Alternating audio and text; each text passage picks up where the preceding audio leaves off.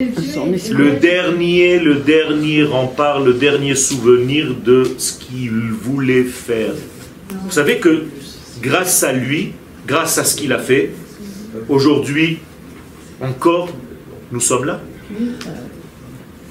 D'ailleurs, il y a un verset dans la Torah qui dit qu'il l'eau. Lamed Aleph. Tishakar. Mipi. La Torah jamais ne sera oubliée de nos petits-enfants. Et les fins de mots, c'est Yochai. Rabbi Shimon Bar Yochai est le garant de nos enfants. S'il y a aujourd'hui des soldats d'Israël courageux, c'est parce que Rabbi Shimon Bar Yochai a laissé sa trace. C'est extraordinaire, Rabotai. On ne peut même pas comprendre ce qu'était cet homme. C'est le modèle